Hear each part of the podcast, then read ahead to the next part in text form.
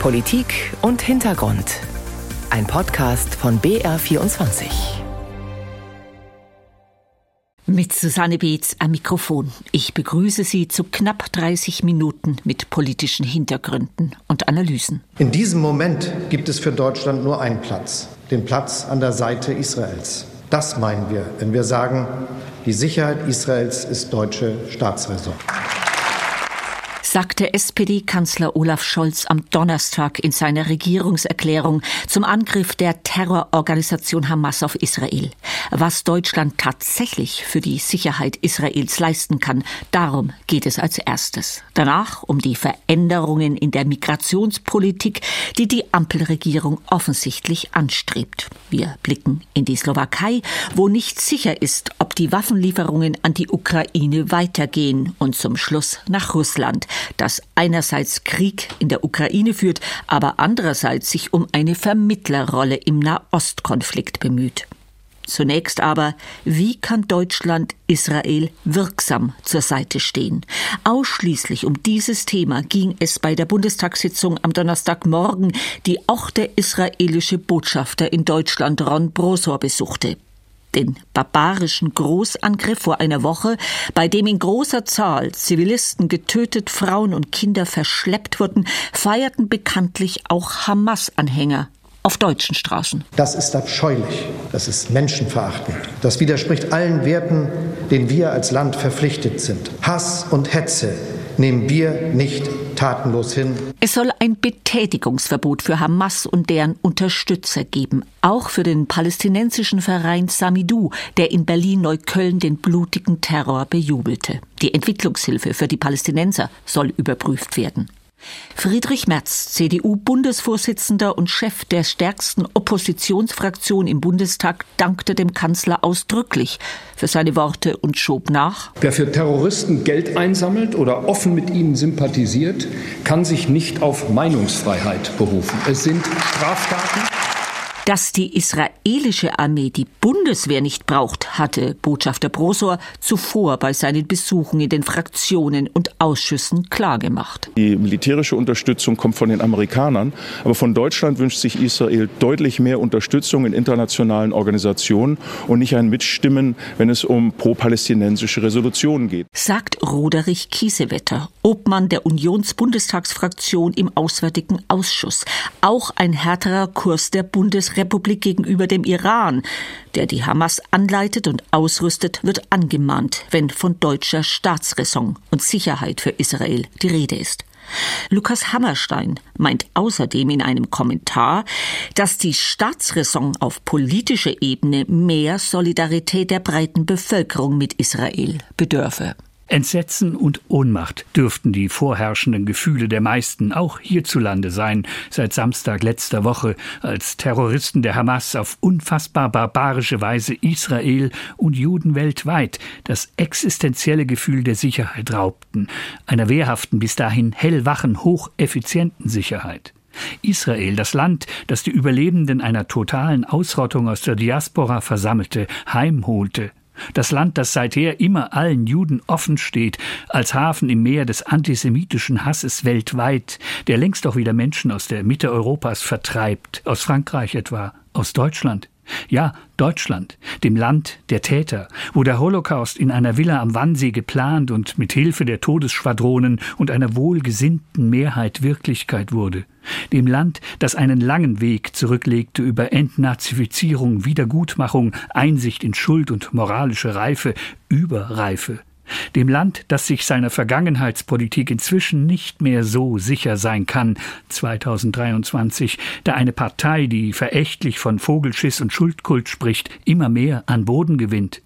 Darum ist es nicht nur angemessen, sondern notwendig, dass Berlin das Wort von der Staatsräson bemüht, das Angela Merkel öffentlich gemacht und das Eingang gefunden hat in den Koalitionsvertrag der aktuellen Regierung. Die Sicherheit Israels ist für uns Staatsräson. Niemals verhandelbar, sagte Merkel noch 2008 im israelischen Parlament, der Knesset. Staatsräson, ein scheppernd großes Wort, ein wenig zu feierlich, um nicht Argwohn zu erregen. Staatsräson, die Vernunft der Herrschaft, war die Macht, das Recht des Fürsten, die Interessen des Staates, seines Staates über alles zu stellen, über alle Einzelnen, für die Untertanen eine Drohung, kein Versprechen. So ist das in der Demokratie natürlich nicht mehr gemeint. Rechtlich bedeutet es wenig. Die Staatsräson, die uns zu unverbrüchlichen Freunden Israels ermahnt, ist eine Beschwörung und ein Pfeifen im Walde, eine Formel wider die Furcht, dass alles schon lange oder bald nicht mehr so unverbrüchlich fest sein könnte. Während die Ampelparteien und die Union die Freundschaft beschworen, kam von der AfD und der Linken nichts. Dafür werden schon wieder erste Stimmen laut, die dem angegriffenen Land empfehlen, Verständnis zu haben für die Tat, es mit der Antwort auf den Terror nicht zu übertreiben. Nicht schon wieder? Wie sagt Michel Friedmann gerade, alle müssten, um zu begreifen, erstmal Empathie für die Angegriffenen entwickeln. Am Anfang stünde schlicht die Einsicht, dass Israel hier Opfer ist, nicht Täter. Man braucht gar nicht an die Freunde der Hamas auf deutschen Straßen von Neukölln bis Duisburg zu denken. In Deutschland pflegen zwischen 20 und 30 Prozent antisemitische Vorurteile. Inzwischen rückt die geläuterte Republik unübersehbar nach rechts. Immer mehr Politiker fordern eine souveränere Nation. Und der Hass auf die Juden und oder Israel nimmt spürbar zu, nicht ab, auch in der Mitte der Gesellschaft. Nein, bei weitem nicht alle im Land der Täter empfinden mit Israel, wie es die Rede von der Staatsräson glauben machen will. Würden nicht immer mehr Politiker aus dem Schatten der deutschen Schuld treten wollen? Würden nicht schon wieder Stimmen laut in Berlin, die Israel Verhandlungen empfehlen? Empfänden tatsächlich alle quer durch die Parteien, was der Verlust an Sicherheit für Juden nicht nur in Israel, sondern weltweit bedeutet? Stünden wir wohl wirklich aus vollem Herzen an der Seite des verwundeten Landes, auch ohne eine Formel, die so viel bedeutet und zugleich so wenig? Das war ein Kommentar von Lukas Hammerstein zu dem Ziel deutscher Staatsräson Sicherheit für Israel. Ampelregierung und Union stehen, wie bereits erwähnt, in ihrer Positionierung zu dem neuen Krieg in Nahost eng zusammen. Ähnlich wie bei der Unterstützung der Ukraine gegenüber dem Aggressor Russland.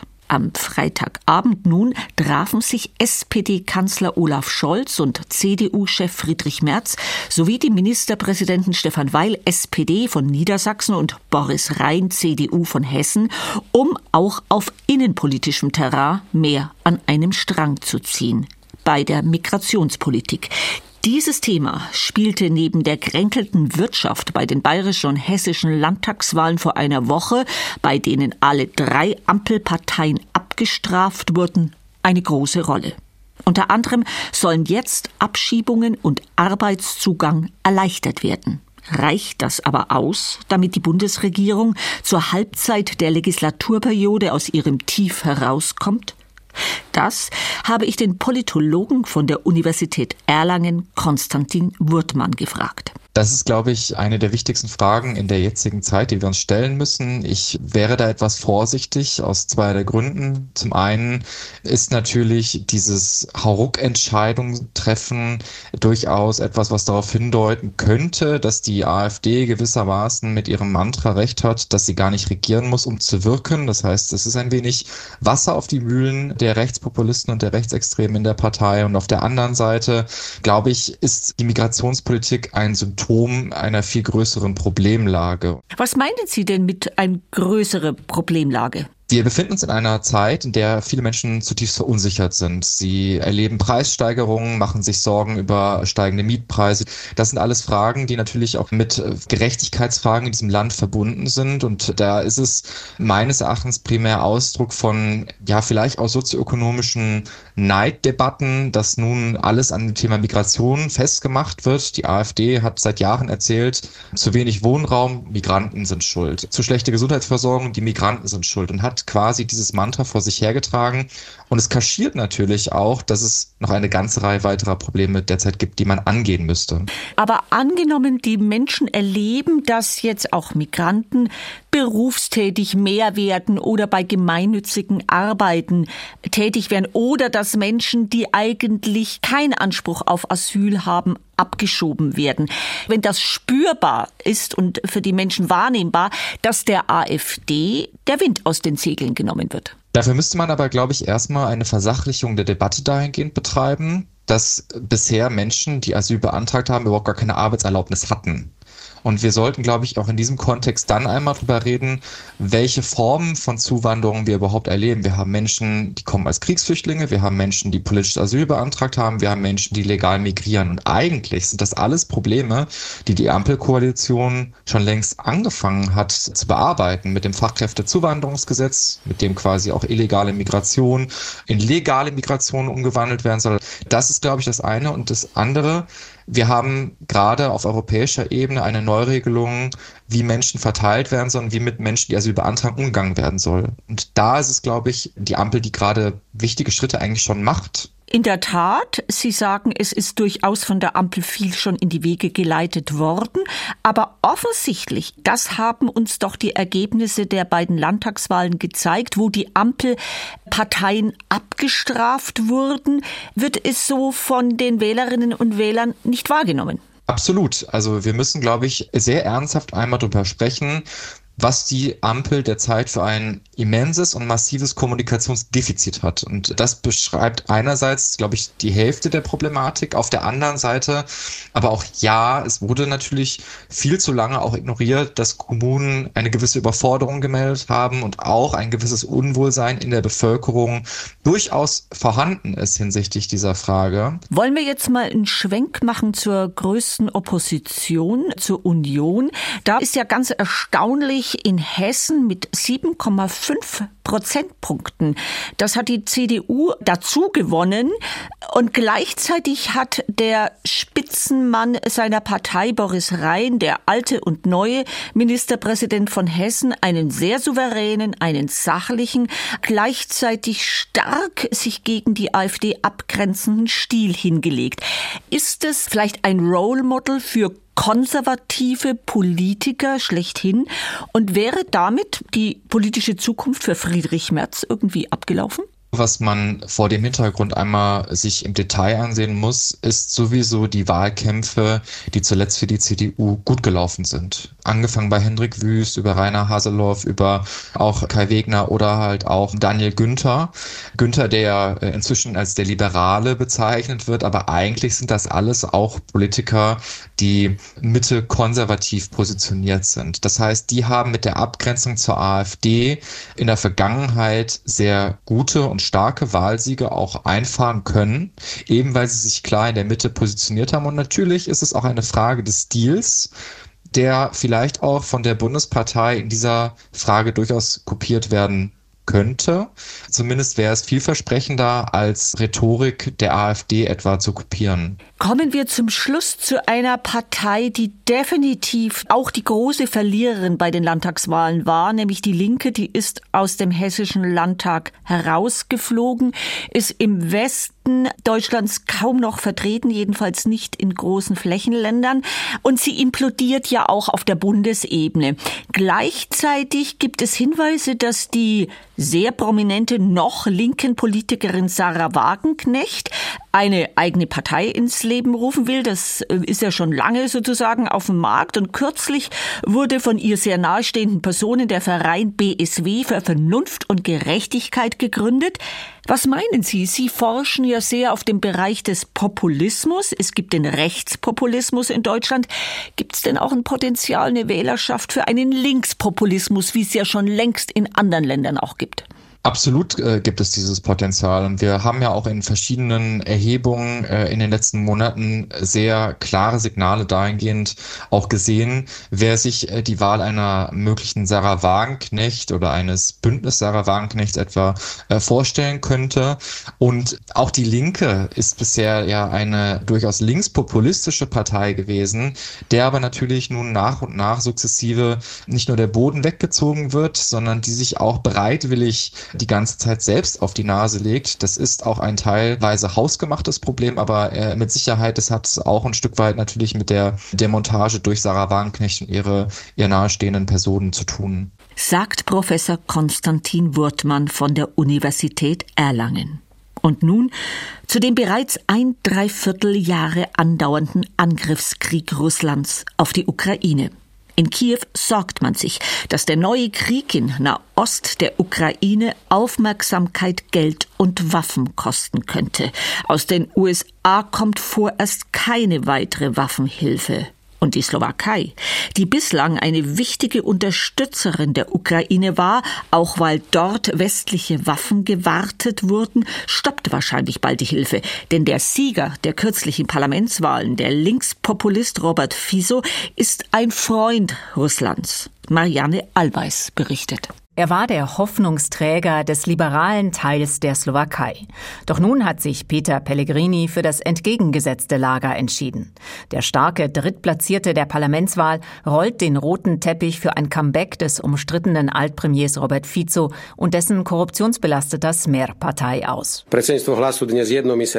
Der Parteivorstand der Hlas hat einstimmig beschlossen, dass wir weitere Koalitionsverhandlungen mit der Smer und der SNS führen werden, so Pellegrini mit niemand anderem. Bis zuletzt soll der Chef der sozialdemokratischen Hlas parallel mit den zweitplatzierten Progressiven verhandelt haben. Für eine Koalition ohne Fico wären vier Parteien nötig gewesen. Die konservativen Christdemokraten hatten aber von Beginn an Bedenken. Nun läuft alles auf eine vierte Amtszeit des Linkspopulisten hinaus, zusammen mit Pellegrini und der kleinen rechtsnationalen SNS. Fico konnte im Wahlkampf vom innenpolitischen Scheitern seiner proeuropäischen Vorgänger profitieren. Bei einem Teil der Gesellschaft fielen auch seine russlandfreundlichen Töne auf fruchtbaren Boden. Wir stehen zu der Tatsache, dass wir, sobald die Smer an der Regierung ist, keine einzige Kugel in die Ukraine schicken werden. Bei dieser Linie bleibt Fico. Die Ukraine will er weiter humanitär unterstützen. Aber die sozialen Probleme der Menschen in der Slowakei müssten nun Priorität haben. Sein potenzieller Partner Pellegrini warnt jedoch vor Panikmache. Auch der Wahlsieger weiß sehr genau, wo der Platz der Slowakei ist und dass wir unsere außenpolitische Ausrichtung nicht einfach ändern können. Sonst werden wir so eine Koalition nicht eingehen. In den vergangenen Tagen wurde über weitere slowakische Waffenlieferungen diskutiert, die noch der parteilose Übergangspremier Ludovic Odor gestoppt haben soll. Das ist wirklich nur ein kleiner Teil eines Pakets, das bisher noch nicht einmal im Kabinett besprochen wurde. Wir befinden uns nach einer Wahl. Daher soll die nächste Regierung darüber entscheiden. Dieses vage Militärpaket könnte Fico in der Tat kassieren, meint Milan Nitsch, der Slowakei-Experte der Deutschen Gesellschaft für Auswärtige Politik. Als symbolischen Schritt, um seine Wähler zufriedenzustellen. Die staatlichen Waffenlager sind nahezu leer leer. Gleichzeitig denke ich nicht, dass die relevanteren Lieferungen der Industrie in Frage stehen. Hier gelten langfristige Verträge und die Slowakei erhält dafür Geld von der EU. E Am Beginn des Ukraine-Krieges sei die schnelle militärische Unterstützung des kleinen Landes entscheidend gewesen, so der slowakische Analyst Nitsch. Lange vor Deutschland hat die Slowakei Kiew Waffen übergeben, vor allem sofort einsatzbereite Systeme sowjetischer Bauart, wie das Luftabwehrsystem S-300 für Odessa oder später die MiG-29 Kampfjets. Inzwischen sei die Rolle des Landes an der NATO-Ostflanke eine andere.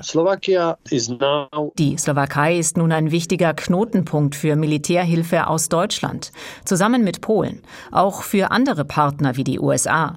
Im Osten des Landes bei Michalovce werden deutsche Haubitzen und Leopardpanzer nach ihrem Einsatz in der Ukraine gewartet. Vieles läuft unter dem Radar der Öffentlichkeit. Ich denke, das wird fortgesetzt werden. Die Europäische Allianz zur Unterstützung der Ukraine könnte bröckeln. Und damit schließt sich der Kreis in unserer Sendung. Der Brandherd im Neuen Osten könnte dem russischen Machthaber Putin helfen. In Israel leben zwei Millionen russisch sprechende und russischstämmige Menschen. Den Angriff der Hamas auf Israel schiebt der Kreml dem Westen in die Schuhe, versucht gleichzeitig aber eine Vermittlerrolle zu spielen. Putins Ziel? Raus aus der Paria-Rolle und zurück auf die internationale Bühne. Frank Eichmann. Schuld am Terrorangriff der Hamas auf Israel sind die USA und die EU. Und natürlich die Ukraine ohne jeden Beweis vorzulegen, behauptete dies dann Vyacheslav Volodin, Duma-Chef und damit einer der wichtigsten Politiker Russlands, öffentlich im Parlament. Die USA und Brüssel haben die Ukraine mit Waffen überflutet und die ukrainische Führung hat die an die Länder im Nahen Osten weiterverkauft. Sucht man also die Schuldigen, so sind dies offensichtlich Biden, Macron, Scholz. Sie sind schuld am palästinensisch-israelischen Konflikt. Sie schaffen die Spannungen in der Welt. Ein eine Terrorattacke zur Rechtfertigung des eigenen Krieges zu nutzen oder der militärischen Spezialoperation, wie es offiziell heißt, das hat in Moskau keinen vernehmbaren Protest ausgelöst. Es dürfte der russischen Führung entgegenkommen, dass die Aufmerksamkeit der Weltöffentlichkeit sich von der Ukraine Richtung Nahe Osten verschoben hat. Und womöglich, hoffte etwa Präsidentensprecher Peskov, werden jetzt Gelder und Waffen der USA eher Richtung Israel gehen, statt in die Ukraine. Im Konflikt selbst versucht Russland zu balancieren. Präsidentensprecher Peskov Zweifellos haben wir langjährige historische Beziehungen zu den Palästinensern und bleiben in Kontakt auch auf hoher Ebene. Gleichzeitig pflegen wir unsere Beziehungen zum Staat Israel, mit dem wir viele Gemeinsamkeiten haben, vor allem die hohe Zahl unserer Landsleute, die in Israel leben. Daher pflegen wir Beziehungen zu beiden Seiten des Konflikts. Unter den gut neun Millionen Einwohnern Israels leben etwa zwei Millionen russischsprachige Menschen. Seit Beginn von Russlands Krieg gegen die Ukraine kamen 37.000 Russen nach Israel. Und durch den Angriff der Hamas starben auch zwei russische Staatsbürger, vier weitere werden immer noch vermisst. Russland bemüht sich um eine aktive Vermittlerrolle. Außenminister Lavrov beim Treffen mit dem Chef der Arabischen Liga in Moskau. Nicht nur die Kämpfe müssen dringend gestoppt werden und die Nöte der Zivilisten gelöst, die zu Opfern der heutigen Situation werden. Wir müssen besonders auf die Ursachen des Konflikts schauen, warum das Palästina-Problem seit Jahrzehnten ungelöst ist. Der Westen habe die Arbeit des NATO-Quartetts behindert, also von Russland, den USA, der EU und der UNO, legte der russische Außenminister in einem langen Aufsatz dar, wie der Westen mit seinem neokolonialen Ansatz versuche, alleine zu vermitteln, anderen auf der Welt die eigenen Werte aufzuzwingen. Eine Sicht, die vor allem Präsident Putin häufig vorträgt. Bei seinem Treffen mit dem irakischen Regierungschef in Moskau. Viele werden mir zustimmen, dies ist ein klares Beispiel für das Scheitern der Politik der USA im Nahen Osten. Sie haben versucht, die Regelung zu monopolisieren, sich aber leider nicht darum gekümmert, dabei für beide Seiten akzeptable Kompromisse zu finden. Es werden die grundlegenden Interessen des palästinensischen Volkes nicht berücksichtigt und der Beschluss des UN UN-Sicherheitsrates zur Schaffung eines unabhängigen, souveränen palästinensischen Staates. Russland als starker Vermittler im Nahen Osten, dies wäre nicht nur ein diplomatischer Erfolg, sondern eine Art Rückkehr auf die Weltbühne, trotz des Krieges gegen die Ukraine.